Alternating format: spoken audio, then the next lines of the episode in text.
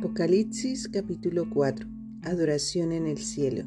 Entonces, mientras miraba, vi una puerta abierta en el cielo y la misma voz que había escuchado antes me habló como un toque de trompeta. La voz dijo, sube aquí y te mostraré lo que tiene que suceder después de esto. Y al instante yo estaba en el Espíritu y vi un trono en el cielo y a alguien sentado en él. El que estaba sentado en el trono brillaba como piedras preciosas, como el jaspe y la cornalina. El brillo de una esmeralda rodeaba el trono como un arco iris. Lo rodeaban veinticuatro tronos en los cuales estaban sentados veinticuatro ancianos. Todos vestían de blanco y tenían una corona de oro sobre la cabeza. Del trono salían relámpagos y estruendo de truenos. Delante del trono había siete antorchas como llamas encendidas.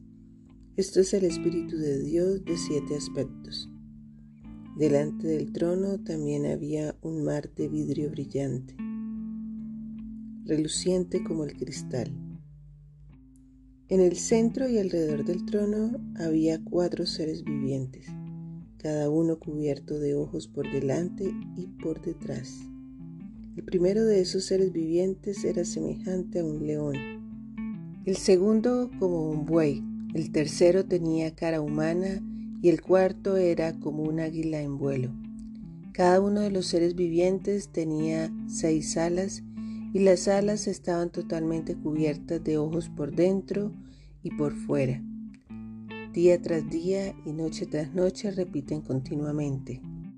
Santo, santo, santo es el Señor Dios, el Todopoderoso, el que siempre fue, que es y aún está por venir.